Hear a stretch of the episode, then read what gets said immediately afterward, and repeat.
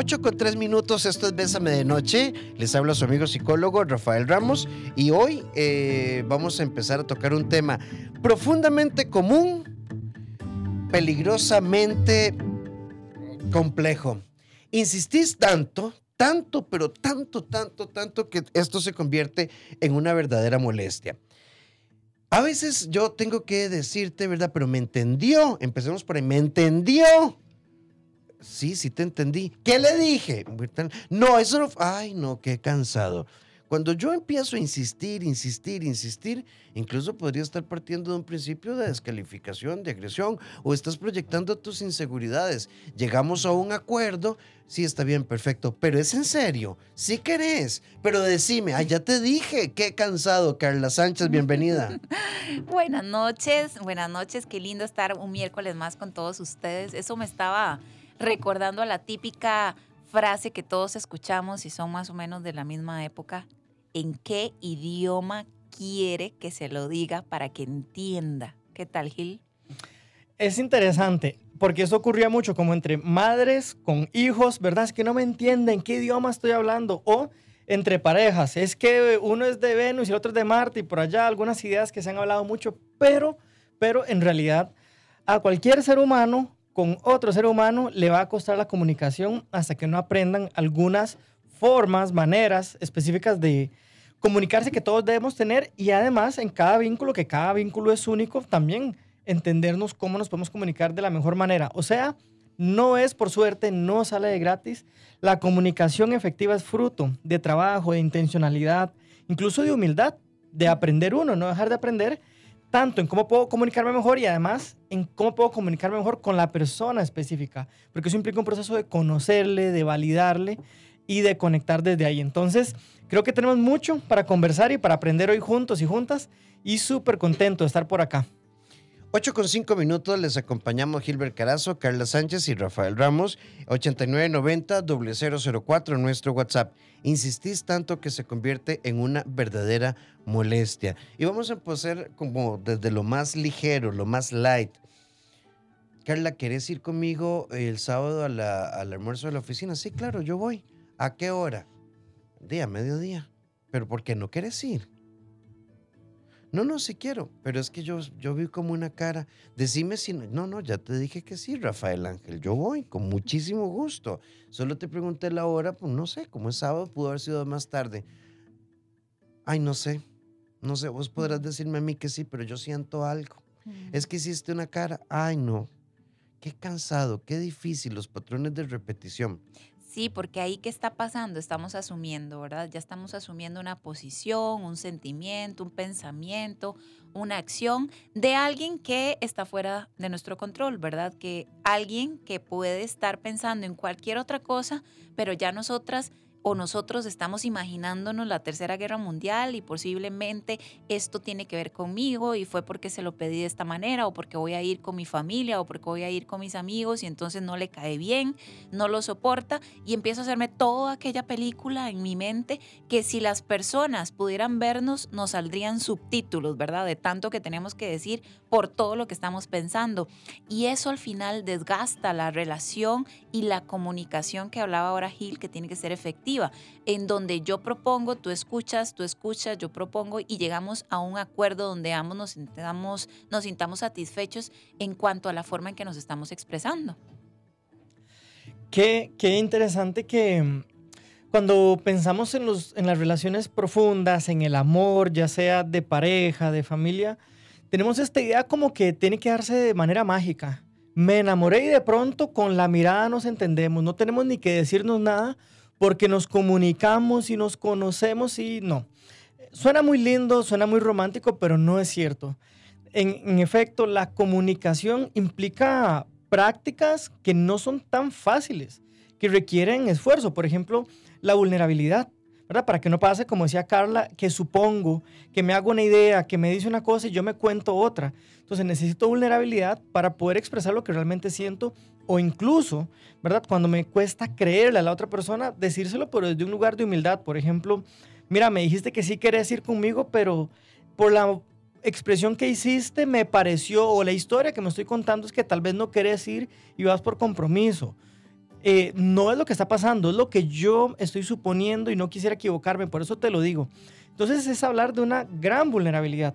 Y por supuesto el otro lado de haber empatía para poder comunicarnos. Entonces, eh, no suponer, no dar las cosas por sentado, no creer que ya nos entendemos porque tenemos años de conocernos y más bien de vez en cuando hasta sobrecomunicar, que ojo, no es decir y decir lo mismo, es nada más ser muy claro con la información y pues confirmar un poquito, ¿verdad? Entonces le dije, Carla, em, nos vemos mañana en el concierto. Y ella me dijo, sí, yo, yo creo que sí. Entonces yo le digo, bueno, entonces nos vemos o me avisas. Es un sí o tal vez quedamos pendientes, te compro la entrada o no te la compro, ¿verdad? Porque entonces preguntando, confirmando la info, ya no queda nada, ¿verdad? Y no llego mañana yo solo al concierto y de pronto ella no llegó y quedé ahí y me enojé con ella. Pero es que yo asumí, no comuniqué, no confirmé. Entonces, de nuevo, la comunicación implica humildad, la humildad de hacer preguntas. Creemos que hacer muchas preguntas es como que a uno le falta inteligencia y no, no es cierto jamás. De hecho, todos los grandes sabios y grandes sabias han hecho preguntas. Preguntemos para confirmar la información, para saber que estamos hablando ahora sí el mismo idioma y llegando a acuerdos. Y así no nos desgastamos hablando y hablando y realmente nos comunicamos efectivamente. Sí, y además es que a veces damos pie a que los sesgos, ¿verdad? Cognitivos hagan desastres en nuestra mente porque muchas veces podemos realmente creernos que sabemos lo que el otro está pensando, que realmente podemos creer que adivinamos incluso cómo se siente y cómo está pensando y qué es lo que quiere y qué es lo que no quiere. Y eso puede jugarnos malas pasadas, ¿verdad? Porque primero, no necesariamente tenemos evidencia de que lo que yo estoy adivinando, pensando, imaginando sea real. Eh, que tenga evidencia de que así ha sido y que así lo está pensando. No tenemos cómo eh, poder comprobar eso porque efectivamente no estamos en la cabeza de la otra persona. Y entonces si damos rienda suelta a este pensamiento donde yo siempre estoy segura de adivinar o seguro de adivinar que la otra persona no va porque no le importa realmente mi situación, eso nos limita, nos limita a conocer, eh, a entender, a escuchar a la otra persona. Puede ser algo completamente diferente, es más, algo muy típico, ¿verdad? Y, y coméntenme qué les parece a ustedes. A veces nos damos eh, un sentimiento de abandono o nos damos ese sentimiento de no le importo porque no me respondió rápido el mensaje que le mandé por WhatsApp. Y entonces, a lo mejor o lo leyó y me dejó en visto o da igual, simplemente no lo ha visto y yo igual siento que no le importé.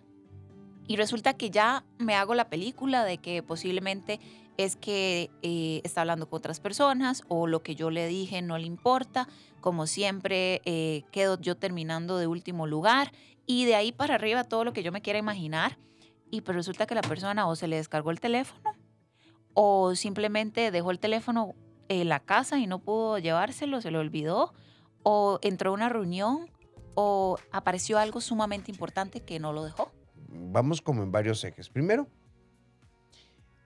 yo quisiera poner como el, eh, es, tenés que controlar tu ansiedad, tu necesidad de control, porque hay personas que repiten y repiten y repiten porque quieren controlarlo todo. Y entonces creen que, que hablando mucho dejan claro las cosas, pero esto realmente se vuelve invasivo y descalificante. Esta posición es altamente irrespetuosa y además casi que es como una inducción, es obligar a la otra persona a estar de acuerdo, consentir o que uno les diga lo que tienen que escuchar. No sé, y vamos a ponerlo como en este tema. Pongámoslo muy sencillo, Carla. Carla, yo siempre te digo, te amo.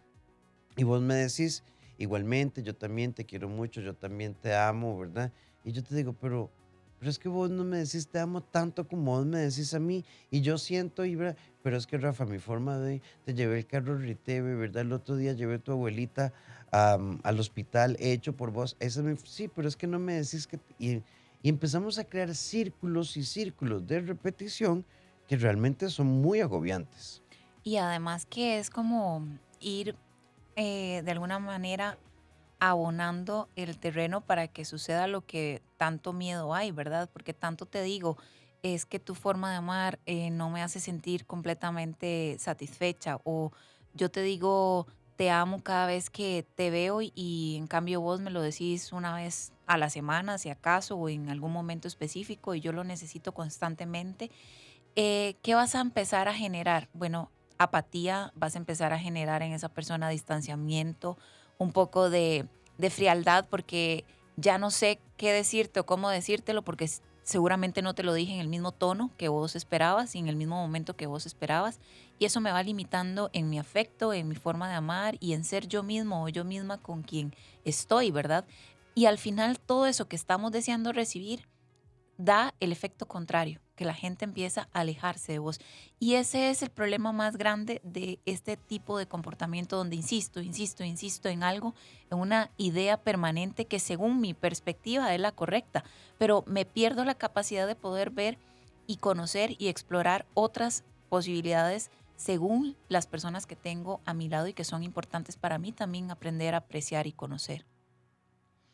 Entonces, dos principios que son profundos, pero voy a tratar de decirlo lo más simple y claros posible cuando ocurre este tipo de tensión. Eh, lo primero es tener límites claros y balanceados. O sea, gran parte de la felicidad y de la paz del ser humano es hacerse cargo de uno mismo, ¿verdad? Hablando ya de adultos, y no esperar que otros hagan cargo de mí, pero tampoco yo pretender hacerme cargo de otros. Y eso significa que no tengo la autoridad para imponer pensamiento en los demás que el amor implica respetar la libertad de pensar y de actuar de las demás personas. Esos son límites saludables. Y el segundo concepto, eh, un poquito con lo que decía Carla, es que hay diferentes maneras de, de, expresar el amor. Y ahí les invito al balance, ¿verdad? Hay un libro muy famoso que se llama Los cinco lenguajes del amor, de Gary Chapman, y nos habla de esto, de que hay diferentes formas de expresar el amor, pero yo les invito respetuosamente a tener cuidado con la idea de que si mi pareja tiene tal lenguaje, entonces yo tengo que obligarme a hablar ese lenguaje. Una vez más, les invitaría un poco más al balance. Que en primer lugar usted diga, ok, aunque yo soy de decir palabras bonitas y la otra persona es de actos de servicio, no me voy a resentir de que no exprese el amor igual que yo, sino que más bien voy a valorar la manera en que lo hace. Y dos, aunque digamos que mi pareja me diga, bueno, pero vos podrías darme más abrazos porque me gusta, ok, puedo esforzarme un poco, puedo ser un poco intencional, ahí es donde hablo del balance, porque puedo hacer un esfuerzo, pero recordemos que no nos vamos a cambiar quiénes somos, no vamos a cambiar quién es mi pareja, y tiene que ver la felicidad más con la aceptación que con el forzar o cambiar al otro. Entonces, de nuevo, sí se vale hacer esfuerzos intencionales, sí se vale entender el lenguaje de mi pareja y, meterle un poquito más de, de cariño por ahí, pero realmente si usted lo que quiere es cambiar a su pareja, lo que necesita es cambiar de pareja, porque el amor tiene que ver con la aceptación y la libertad de la otra persona. ¿Y dónde estás colocando el enfoque, verdad? También en todo lo que no estoy recibiendo o en todo lo que sí tengo de parte tuya y en todo lo que sí recibo de forma genuina, auténtica y porque te nace. Entonces muchas veces eh, podemos hacer mil cosas buenas y pues por algún motivo solo una no fue de tu completo agrado y fue en la que te enfocaste constantemente y en la que vivís insistiendo en que fallé en ese aspecto, entre comillas. Entonces, al final, ¿cuál es la percepción de esa persona? Que puedo hacer muchísimo por vos, pero nunca va a ser suficiente. Acá en el 8990, recuerda que si nos envías un audio ideal que sea de un, de un minuto, por acá nos dicen buenas noches, me vengo uniendo al programa, pero escuchando un poco el tema, creo que uno de los males de las relaciones es el apego. Ahora bien, creo que las expresiones de amor son muy diferentes en todas las personas. Cada quien es libre y el amor es simple libertad. Sí, aunque yo también creo, Carly Hill, no, quisiera desviarme del centro del tema, que es comunicación, mm, que si bien yo tengo que aceptar la forma de amar de la otra persona, yo creo que también no es válido que yo me justifique en mi historia. Es decir, yo no soy detallista, yo no soy de besos, yo no soy de abrazos, yo no soy, yo no soy, yo no soy. Porque así como aprendimos a ser electricistas, ser abogados, aprendimos a conocer, eh, a cocinar, a usar WhatsApp y a conducir, podemos aprender expresión y podemos aprender sobre contacto físico. Es que en mi familia todos somos eh, así, sinceros y decimos las cosas a rajatable y el que no le cuadra que ver qué hace. No, yo no puedo validar eso. Sí, por eso eh, el equilibrio que mencionaba Gil es vital, ¿verdad? Y en todo tipo de relación y vínculo debe de haber un equilibrio para que la balanza esté completamente nivelada y podamos fluir en esa, en esa relación, en esa comunicación, en ese afecto, en esa atención, en ese respeto. Entonces sí, por supuesto que el hecho de darnos la oportunidad de explorar nuevas formas de amar, nuevas formas de comunicarnos. Yo siempre les recomiendo en las terapias de pareja algo muy importante porque es como una arma muy noble que puede desescalar cualquier tipo de tensión o de defensa que tenga la otra persona al inicio de, un, de una conversación sobre un tema en el cual tuvimos una diferencia, una discusión, incluso un pleito, y es que luego de pasada la tormenta, donde ya de alguna manera ambos tratamos de eh, tranquilizarnos y bajar un poco el nivel de tensión y decidimos conversar, la persona que va a iniciar esa conversación puede partir del principio que los tiene supuestamente en una relación, que es el amor. Entonces, qué lindo es poder empezar una conversación donde tenemos que llegar a acuerdos recordándote que estoy aquí porque te amo, recordándote que estoy aquí porque esta relación es importante para mí. Entonces, si yo estoy eh, esperando que venga un ataque o una, eh, una manera de juzgarme mis acciones y vengo y te digo, lo primero que quiero que sepas es que te amo y que por eso necesito hablar con vos sobre esto, desescala cualquier tipo de tensión del otro lado. Vamos con una, parte, con una parte de este audio. Recuerden que preferiblemente que los audios sean de un minuto. Eh, con respecto a esto que están hablando sobre los lenguajes del amor, estoy de acuerdo con el hecho de que uno no tiene que pensar en cambiar a la persona eh, al lenguaje del amor que yo, que yo percibo como amor porque obviamente pues la persona que, la otra persona tiene, tiene su, forma, ¿verdad? Y todo, pero eh, uno tiene que también, eh, así como yo me esfuerzo por eh, expresarme de acuerdo al amor de esa otra persona, esa otra persona, está, uno está esperando que también lo haga con uno. Entonces, si yo me esfuerzo porque la otra persona sea feliz, dándole yo mi expresión de amor de acuerdo a lo que a él le satisface, también si es recíproco, entonces los dos vamos a estar contentos. Sí, sí, sí, perfectamente. Como decía Rafa, no significa que que como yo no tengo naturaleza o no lo aprendí en familia o no se me hace tan fácil, entonces me cierro y así soy yo, se acabó. No, no. En efecto, uno puede mejorar, por ejemplo, la expresión afectiva en palabras o puede ser más intencional en abrazar, en hacer piojito, en hacer cariño, aunque no sea tan fácil y generar el hábito. De nuevo, tal vez es nada más no poner una expectativa altísima porque en la personalidad de, su pareja puede que se le haga más fácil otra cosa. Entonces, eh, que se pueda aprender y se pueda hacer, sí. Que se debe, yo creo que sí es válido porque el amor al final es acción, es intención, es entrega.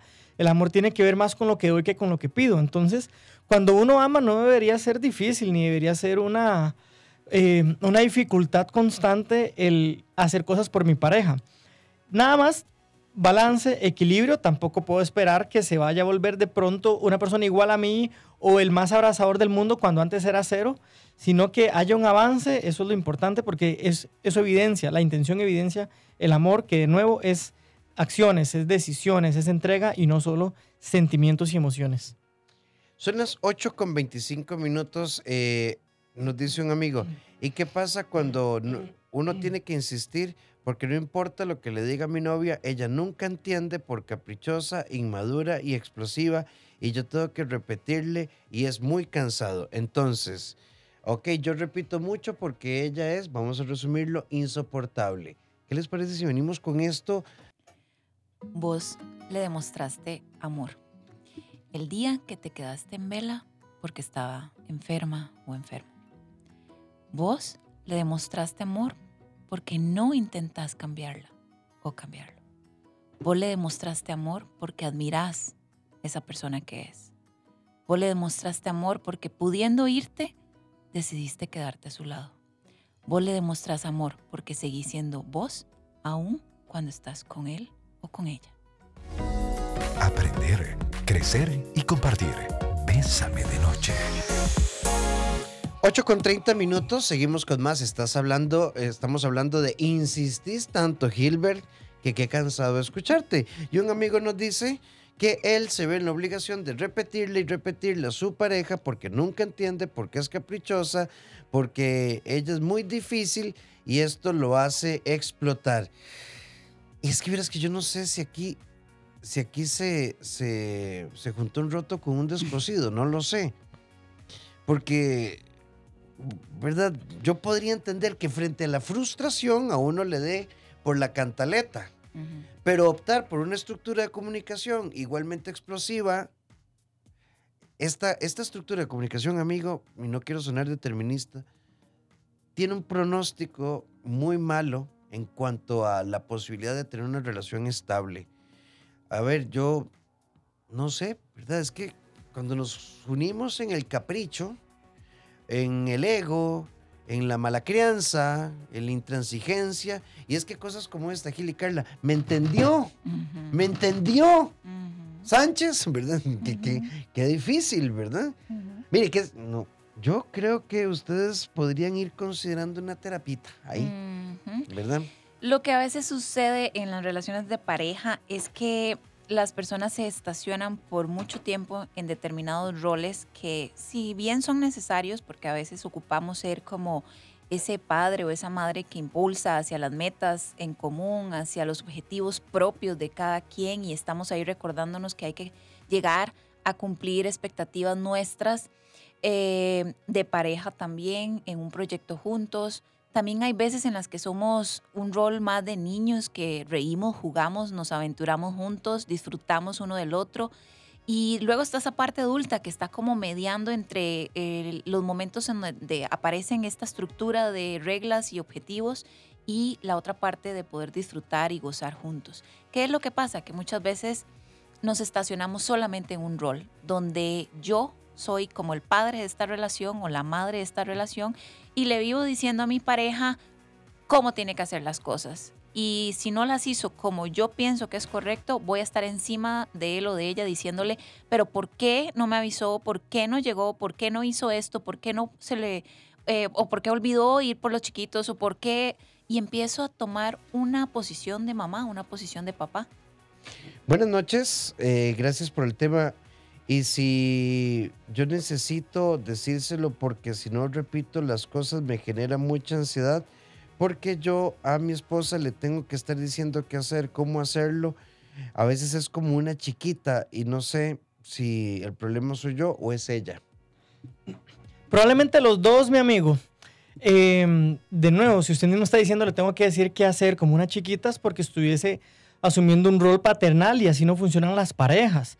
Eh, una adulta no necesita un padre, necesita una pareja que de manera horizontal tengan capacidad de comunicarse, llegar a acuerdos, tomar decisiones productivas para ustedes, si hay hijos, pues para los hijos y demás, pero no toca. Ahora, como no tenemos toda la información, no podemos jamás hacer un diagnóstico ni afirmar nada. Entonces, le invito a plantearse algunas preguntas.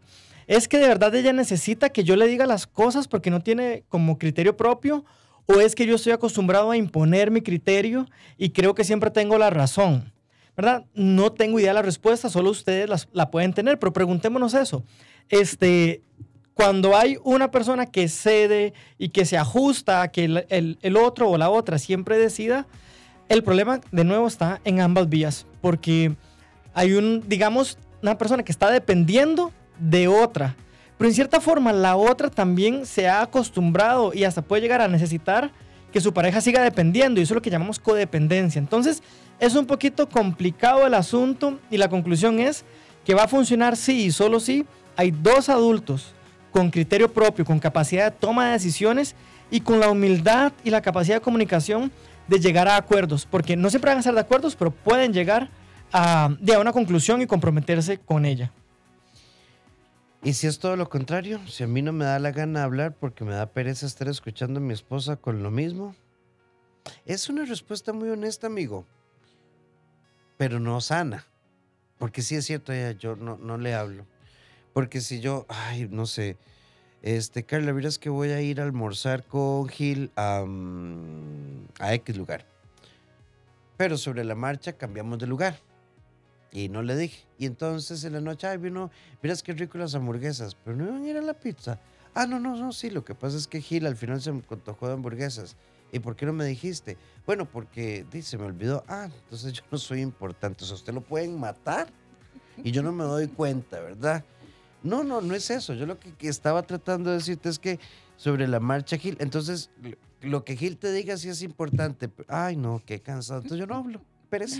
Eso de hecho es una conducta muy usual que vemos en las relaciones de pareja. Los hombres, eh, sin generalizar, pero usualmente encuentran como este refugio de no decir, no comentar, no expresarse para evitar el conflicto, para evitar el hecho de ser cuestionado, de ser incluso acusado de por qué eh, ya no me contás las cosas como antes, por qué seguís hablando con tus compañeras de trabajo en el almuerzo y salís con ellas y con ellas sí te tomas fotos y sonreís y conmigo no.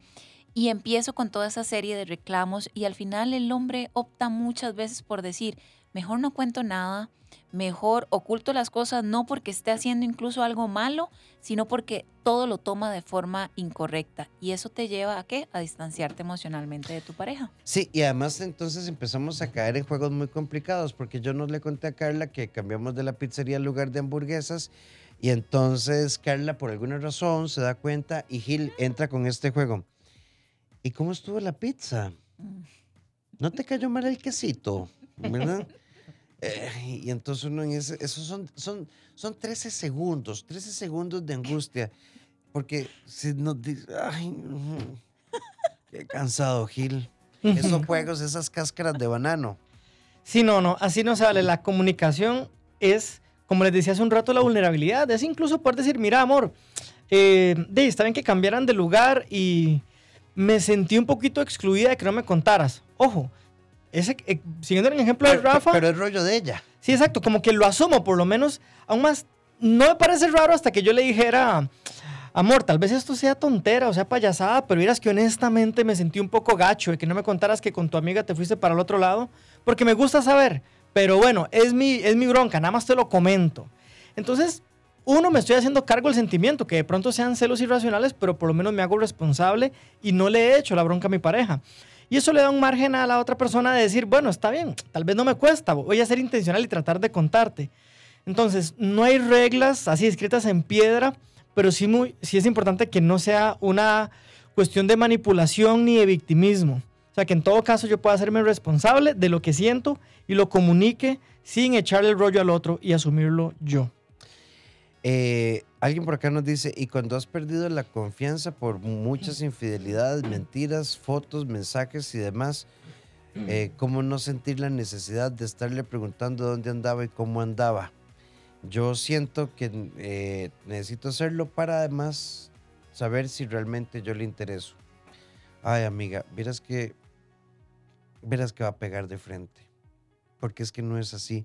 La confianza después de la infidelidad no se construye a partir de control. No, es que de, verdad es un impacto, ¿verdad? Porque cuántas este, oportunidades más vas a necesitar darle para creer que sí le importas y a partir de cuántos controles, preguntas eh, vas a tener paz o confianza en la persona con quien estás. La pregunta no es esa realmente, es por qué sigues al lado de alguien que te ha estado llevando a una situación de traición, de engaño, de desconfianza, donde actualmente estás en una posición que necesitas saber del otro, no por un tema natural de, de interés, sino de miedo, de inseguridad de qué está haciendo y con quién está. Si la decisión tuya, a pesar de todo esto, es continuar al lado de esta persona, es completamente respetable, sí, por supuesto. Pero entonces quien tiene que trabajar en sí misma para soltar ese miedo y tratar de confiar en lo que no ha resultado anteriormente, pues es un trabajo muy tuyo y que ocupa terapia. Vamos a, en este bloque, ¿qué tal si hablamos de los principios de la comunicación asertiva? El primer principio es intracomunicación, es tener muy claro qué quiero comunicar, por qué lo quiero comunicar y lo voy a comunicar con hechos y datos sin atacar. Carla, cuando vos ves el teléfono y yo te estoy hablando, me siento irrespetado. Te propongo que hagas el esfuerzo de prestar atención y hacer contacto visual. Eso es comunicación asertiva. Pero si yo le digo, Ma, es que usted le pela, ¿verdad? Usted le pela un rábano, lo que yo le tenga que ya, ya, ya vamos mal. Ya eso es pleito. Sí, y además esta comunicación asertiva lleva una escucha activa ¿verdad? Que es la otra contraparte. ¿Qué quiere decir eso? Que cuando la persona, sea quien sea, que es importante para mí, que tenemos un tipo de relación, ya sea laboral, personal, familiar, de pareja, entonces mi parte en la posición de escucha activa es estar viéndolo a los ojos, es estar tratando de tener la atención en lo que me está diciendo, tratando de ponerme en sus zapatos desde la empatía, tratando de comprender cuál es su posición y aceptando que desde su perspectiva puede tener razón aunque yo difiera y aunque yo vea las cosas de forma distinta. Y en el momento en que ya me toque a mí expresarme, es en el momento donde puedo decirle, entiendo tu posición, entiendo cómo estás percibiendo y sintiendo las cosas. Si de alguna manera mi forma de expresarme te lastimó, te pido disculpas, pero el tema es hacerle ver a la otra persona que le estás entendiendo, que estás validando cómo se siente, porque para esa persona es importante. Ahora bien, también tenés tu oportunidad de manifestar y expresar y poner sobre la mesa cómo te sentís vos. Gil, hablemos de los principios de la sana escucha. Claro, eh, lo primero en mi mente es que voy a escuchar para comprender no para debatir, no para imponer mi punto, sino para comprender. La empatía es eso, es la capacidad de ponerme en los zapatos de la otra persona, de, tratar de entender lo que está sintiendo y pensando. Entonces, voy a escuchar para comprender. Eso significa que no estoy debatiendo en mi mente todo el rato, no estoy esperando a que respire para meterle el caballo, no, escuchar para comprender. Entonces, para asegurarme que yo comprendí, voy a confirmar la información. Por ejemplo, eh, cara, lo que me estás diciendo es que cuando me, me, estás, me contás del trabajo, como te fue durante el día, no te gusta que yo esté mirando la televisión y quieres que le ponga pausa a la serie y que te vuelva a ver y te escuche. ¿Es eso lo que me estás pidiendo? Ojo, parte de la escucha empática y activa es, como les decía, escuchar para comprender, pero confirmar que comprendí bien. Preguntarle al rato, le pregunto y Carla me dice, no, Gil, nada que ver, lo que te estaba pidiendo era una cosa totalmente diferente y por eso se llama escucha activa, porque no se trata de solo oír y que me importa un pepino, no.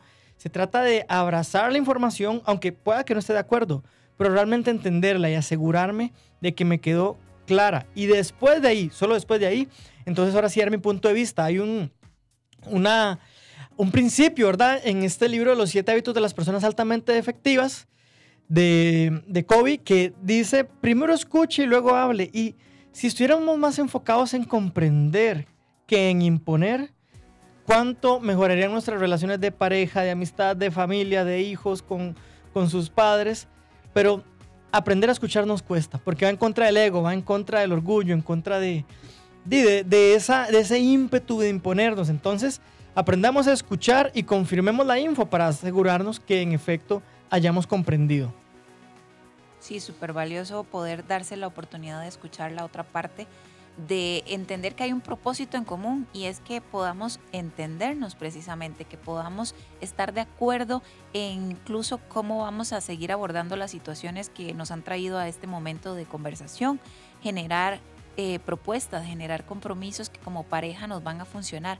Pero si yo me quedo en mi posición en que solamente lo que yo siento vale y solamente lo que yo pienso es la verdad, me pierdo de la oportunidad de escuchar y de validar a la persona que amo. Amor y dependencia no es lo mismo.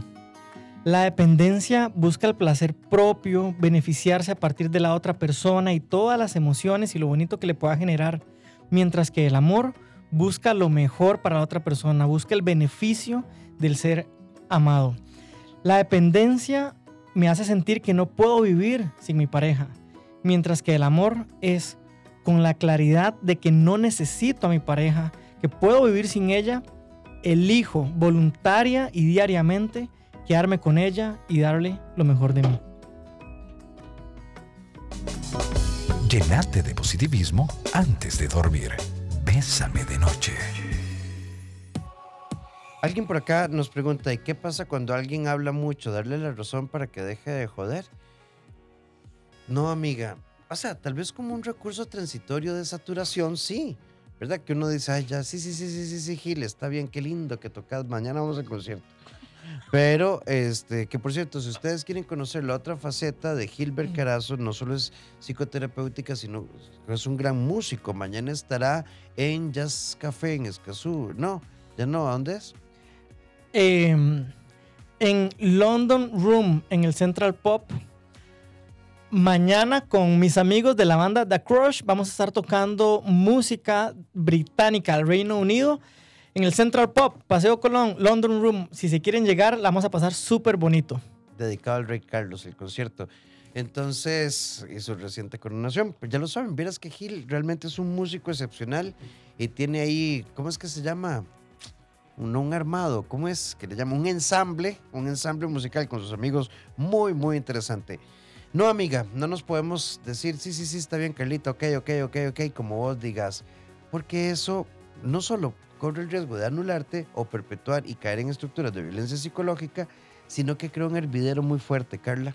Sí, y esa es la parte más importante, lo que vas a empezar a sentir, a experimentar y a vivir a partir del momento en que te dicen, sí, sí, sí, sí, ok, como digas, está bien, sí, sí, está bien, como usted quiera. ¿Por qué? Porque ahí va drenando tu seguridad, tu autoestima, tu amor propio, tu validación, tu eh, valor, porque te están disminuyendo, te están básicamente ignorando. Y esa es como la puerta a, como decía Rafa, posibles violencias psicológicas. Perdón, Gil, y hay estructuras, si quiero poner un, un chistecillo ahí, de, es un meme, ¿verdad? Esto de el chavalo que va a desayunar y dice, ¿me puede traer unos huevos fritos sin fresas? Y entonces el mesero le dice, "Eh, los huevos fritos no llevan fresas. Sí, por eso, sin fresas. Ah, ok. O sea, tenemos que tener mucha conciencia de lo que estamos diciendo, porque a veces realmente decimos cosas tan sin sentido y pretendemos provocar una conversación asertiva, con contenido, perdón que lo diga así, una conversación inteligente, ¿verdad? Parados en absurdos. Entonces, la comunicación, la conexión entre las personas, gente, aunque creamos que es mágica, que es linda, que ocurre por las mariposas y Disney, no. Si algo podemos concluir de hoy es que la comunicación es fruto de esfuerzo, de trabajo, de aplicar principios como los que hemos escuchado hoy acerca de la asertividad, acerca de la escucha empática, acerca de la vulnerabilidad. Entonces, pues sí, implica trabajo, implica trabajo.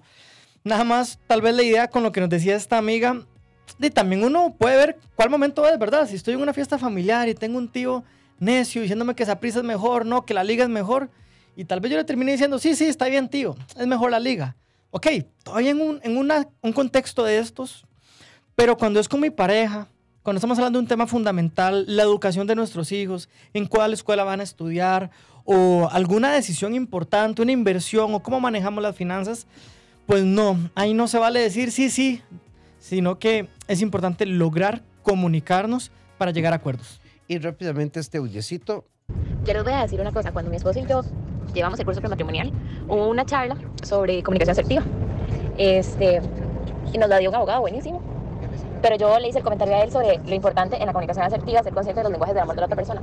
Yo pienso que en este tema que ustedes están hablando es sumamente importante saber los lenguajes del amor de mi pareja para, para así saber cómo comunicarme asertivamente con él o ella. Porque si es una, palabra que las palabras, es, una persona que las palabras de afirmación ¿verdad? es su lenguaje del amor y le dicen, sí, sí, lo que vos digas, este, ¿cómo se va a sentir? Sí, ¿verdad? Porque mm, cuando estamos conociendo a alguien y vamos profundizando en esa persona, vamos descubriendo qué le hace sentir a esta persona bien, qué le gusta, qué le disgusta, qué le molesta, de qué manera se comunica y cómo se expresa. Y eso es parte importante de ir formando un vínculo y de ir haciendo un lazo que en el tiempo pueda tener oportunidad de expresar y de satisfacer también, ¿verdad?, las necesidades de cada quien. Si no nos damos ese espacio para conocer a la otra persona, es muy difícil que pueda haber una comunicación efectiva, asertiva. Entonces, no, no se vale decir, sí, sí, sí, está bien, tenés razón, cuando hay un vínculo importante, porque eso demuestra desinterés. Que sí se vale, para también darles una idea, se vale decir, mira, amor, creo que tenemos rato hablando lo mismo, creo que ahorita no vamos a llegar a una, a una conclusión. ¿Qué tal si lo dejamos acá y lo retomamos luego, más descansados, más tranquilos, incluso en la terapia de pareja? ¿Verdad? No es decirle sí, sí, sí, pero es decir, ahorita no estoy dispuesto, dispuesta para seguir hablando, retomémoslo luego. Gilbert Carazo, sí, eh, psicólogo, psicología en Instagram y en Facebook como Igual, Gilbert Carazo, guion psicología en Instagram o en Facebook. Y, o si no, directamente al WhatsApp 7019-3996. Ese es mi WhatsApp personal, 7019-3996. Gilbert Carazo, guion psicología en Facebook, en Instagram. Y en un segundo, nada más le mando un saludo a mi amigo José Miguel, que ha estado escuchándonos hoy. Un fuerte abrazo y que estés súper bien. Saludo a Josito. Eh, Carlita. Sí, bueno, un placer haber estado hoy, esta noche con ustedes. Traten de tener ese momento de empatía, de escuchar y validar la, la, expresión, el sentimiento, la emoción de la otra persona. No quiere decir que porque piense diferente es menos importante. Y a mí me pueden ubicar en mis redes sociales, Instagram, Facebook e incluso TikTok como arroba crear tu mejor versión CR. Y también los invito a mi podcast, Crear tu mejor versión. Ambos nos pueden localizar en el CEDI, somos un equipo, estamos para apoyarte, 2290-1383 o al WhatsApp 88 81 1304. Todas mis redes como Dr. Rafael Ramos, eh, Facebook y particularmente te invito a mi canal de YouTube, Dr. Rafael Ramos.